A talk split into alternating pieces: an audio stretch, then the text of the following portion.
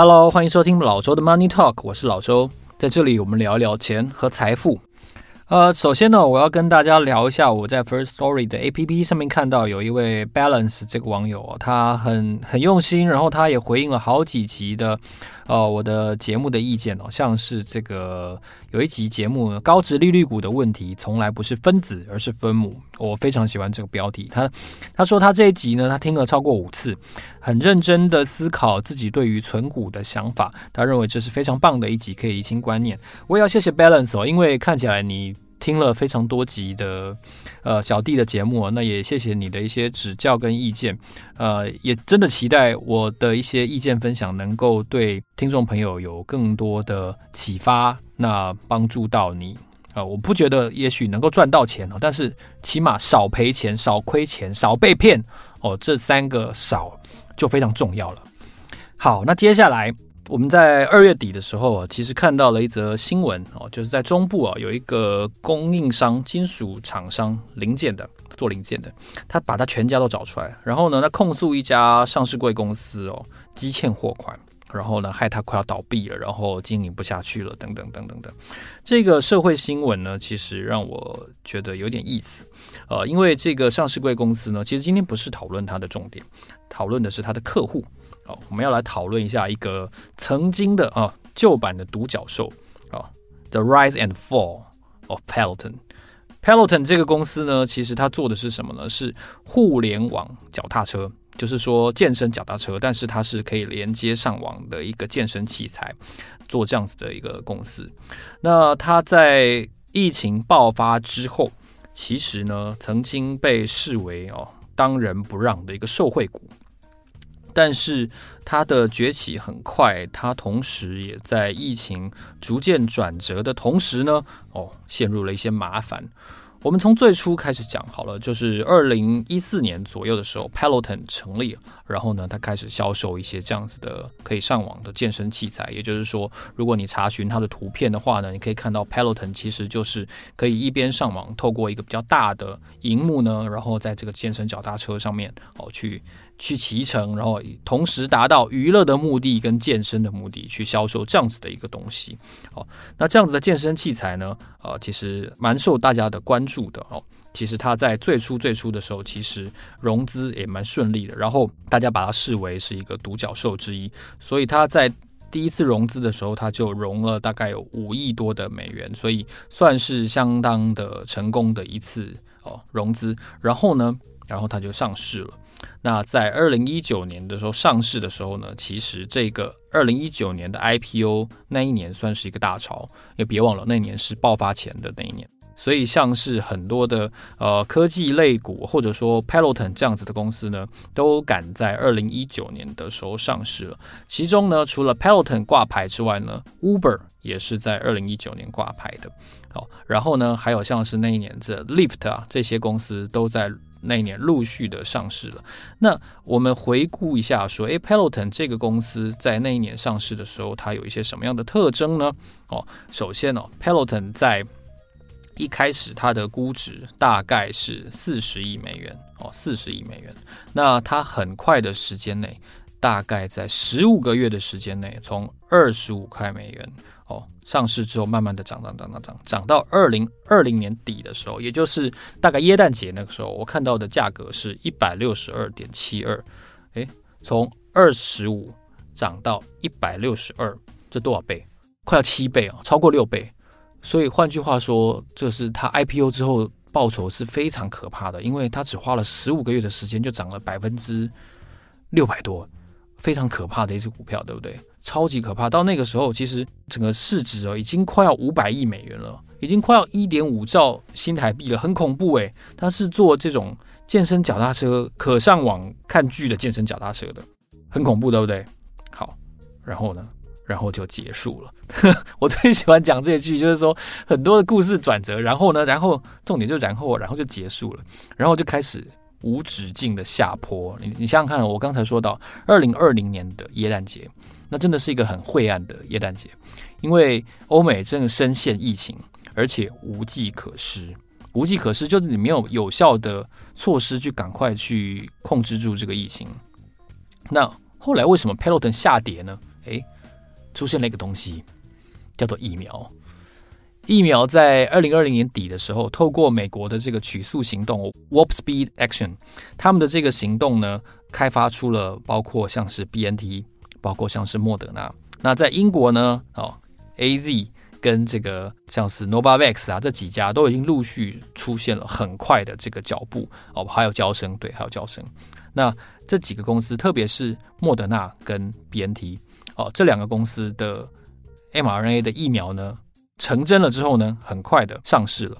那老实说，像是这个 Peloton 这样子的公司呢，它就是可以说是疫苗受害股，还有呢，这个叫什么？就是生活圈重启的受害股。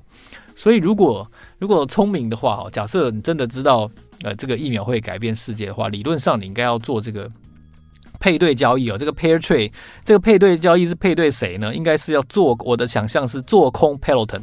同时做多莫德纳，或者是做多这个辉瑞，应该是理论上要这样子，这样子应该会得到一个这个最佳化的这个报酬哦。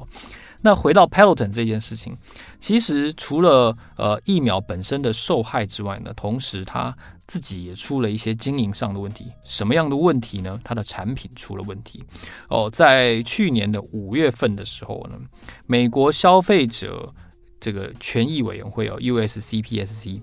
CPSC 就说，哦，公司的这个跑步机这个产品 Tread Plus，Tread Plus 呢，它造成了一个人死亡，还有好几个消费者的受伤。那还有同时呢，这个低价版本的 Trap Plus 的的那个显示器，就是那个 monitor 那个荧幕可能会掉下来。哦，那不管怎么说，已经官方告诉你说，这个跑步机这个运动产品会有一个人死掉，已经有一个人死掉。然后呢，好几个人因此而受伤，这对公司造成非常巨大的这个这个名声信誉上的一个影响，所以当时就造成了一个很大的轰动，就是因为毕竟它是以独角兽的姿态上市的嘛。那可是它的东西会掉下来，荧幕会砸到人，你想想看哦，这是一台售价当时售价哦是四千美元的机器哦，但是它的荧幕可能会掉下来砸到你的狗或者是你的小孩。哇，这对美国人来说是无法忍受的一件事情哦，所以当时他的呃这个名声就碰到了一个很大的问题，而且他的 CEO 哦，当时这个公司呢，这个 Peloton 当时拒绝联邦的这个这个 CPSC 哦召回要求，也就是说，当时一开始我们我们不觉得我们公司的东西有问题哦，但是几个礼拜之后呢，他们很快就道歉了哦。原来啊，这个滚雪球般的效应会让大家会很害怕，因为只要是家里有小孩或者是家里有宠物的人呢，CPSC 都建议你说你应该要尽快的停止使用这款跑步机。为什么呢？因为这个受害者是一个六岁的小孩。哇哦，这个也就是说是一个小孩子被卷进这个跑步机的下面，然后然后受伤致死。那这个情况其实对于对 Peloton 来说是非常致命的一个情况。为什么呢？因为像这样子类似的消费者安全、人身安全、小孩安全的的事件，在美国是可以说是是无法容忍的哦。所以他在几个礼拜之后妥协了，而且这个 CEO 道歉，然后宣布呢要召回所有的这个可能有问题的这个跑步机。哇，这是他碰到的第一个非常巨大的一个问题。为什么？因为所有的物流相关的费用啊，然后你要退款哦，可能对于这个公司上市不久哦，还算是一个新创公司，因为毕竟它二零一四年才成立的嘛，对他来说可能都是一个很严重、很严重的一个考验。那因为它一台要四千美元，我看到的数据是说它卖出了十二点五万台的脚踏车，所以你要拿四千去乘以十二点五万。哇，这一大笔钱就会消耗掉这个 Peloton 目前相当大笔的这个流动性的现金。同时呢，同时第二层的考验是什么？新的客户会不敢买你的接下来改善好的机器。那我们都知道，资本市场买的是什么？买的是预期，买的是乐观的预期，卖的是你负面的预期。当这个公司它本来是一个很火热的一个状态的时候，哦，现在。突然说：“哎，用你东西，小孩会会被压死！天哪，这谁敢用？那就没有人会敢买了嘛。那你旧的客户，你又退款给他了，那新的客户吓死了，又又又比较少人去去购买，所以他就碰到了一个一个很巨大一个考验，就是他接下来他的客户可能会相对的减少，而且同时呢，他又要花很大量的金流去把以前的这个客户服务给结束掉，哦，这就严重的冲击到了他的股价还有它的营运，所以在整个二零二一年度呢，我们看到一个非常显著的现象，大致上。哦，全球资本市场在二零二一年应该还可以说是一个正向发展的，特别是台湾，台湾的股民哦，非常的欢欣鼓舞。可是，在二零二一年度，Peloton 的股价下跌了百分之八十，eighty percent，man，很恐怖吧？对不对？这就是选股的困难所在，这就是我我觉得很多人在在主动投资的时候，呃，很看好，但是。在面对黑天鹅的时候，你完全无力去抵挡，根本不可能去分析到会有这样子的事件出现。假设你是主动投资者，你就要承受这个非常可怕的这个后果。我相信这个木头姐哦，这个 Cathy Wood，她可能也是受害者之一，就是专专门选这种超科技创新股，但是碰到类似的问题的时候，她是无力抵挡的。在整个二零二一年度，Peloton 是非常苦涩、非常痛苦的。我也可以跟大家分享一下。现在 Peloton 的股价到我录音这一天不到二十五块，二十四点五，二十四点五哦。那你知道它 IPO 多少钱？二十九。它最高涨到多少钱？一百六十二。Peloton 现在的价钱比 IPO 还低哦，所以你 IPO 持有到现在是赔钱的。那如果你是在哦高点买，那一百六十二，二十五，所以是大概要做多少？快要八分之一了，很恐怖，对不对？所以这个事情真的是。我觉得 Peloton 的投资人，或者说看好这种科技创新股的投资人哦，在在这一年可能都过得不是不是很好。那还有啊，再来一个事情，考验又来了，就是说他在去年下半年的时候，就是因为碰到了这么多的考验，他决定要发行新股，然后要筹资哦，就是说呢，这个再用股票换钞票一次哦，那这个季报又表表现的不好看，所以一说我要筹资，我要增资那一天呢。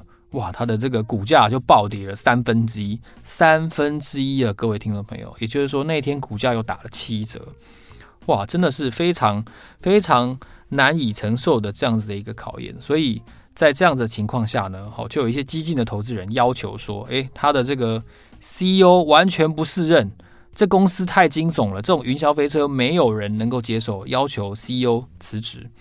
所以在在这个二月初的时候呢，这个公司就宣布说，哦，这个联合创办人 John Foley 呢，他会辞去 CEO 的职务，只担任执行董事长 （Executive Chair）。哦，就我执行董事长当然跟 CEO 还是不太一样，而且毕竟这个 John Foley 其实在这个公司成立到现在，一直都是主责管理这家公司的人。哦，他也曾经就表现非常好，但是。看起来，其实他选择的一些路线，或者说他在面对公众争议事件的时候，他的表态是不当的。哦，那接任者是谁呢？接任者是以前的呃 Netflix 的 CFO，还有 Spotify 的 CFO Barry McCarthy。Barry McCarthy 会接任他的这个 CEO 的职务，而且同时加入董事会。而且同时呢，这个 Peloton 呢还会裁员两千八百个人，大概是这公司百分之二十的人数。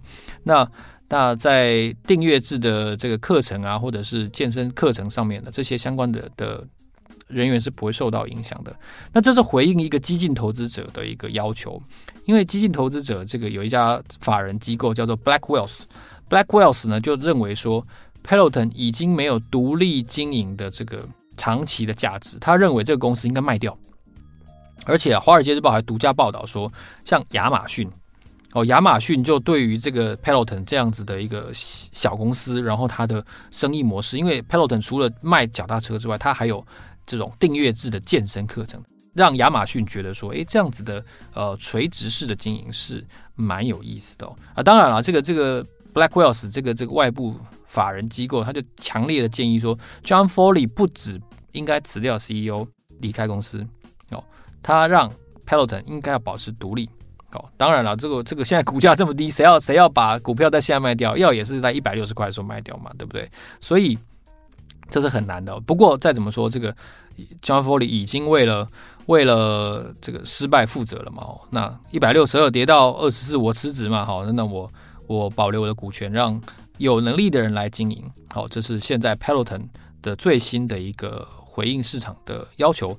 不过，我认为有一点很有趣的，就是说，你看我刚才提到一台健身脚踏车四千美元，那如果我要做更大，而我要做的让让更多人接触到这样子的订阅制的服务，而且同时买我的脚踏车的话，那我应该是要啊降价，让更多诶本来有选择的人，我为什么不去健身房买买那些服务就好？为什么要花四千美元买一台脚踏车呢？那么以美国人热爱户外运动的这个程度跟习惯的话，我为什么不去爬我家附近的那些郊山？为什么要花这么多钱在家买一台哦？曾经传出过。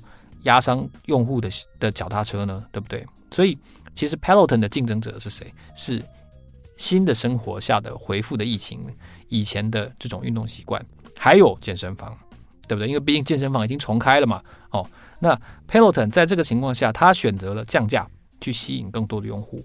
可是呢，他又前一阵子又针对美国的用户呢说：“诶，如果你要买我们的设备的话呢，我们安装要收一次钱，我们的物流配送。”要收一次钱，那这就让人很很迷惘哦，很迷惑。为什么呢？因为我要让更多人用到我的服务，所以我降价了。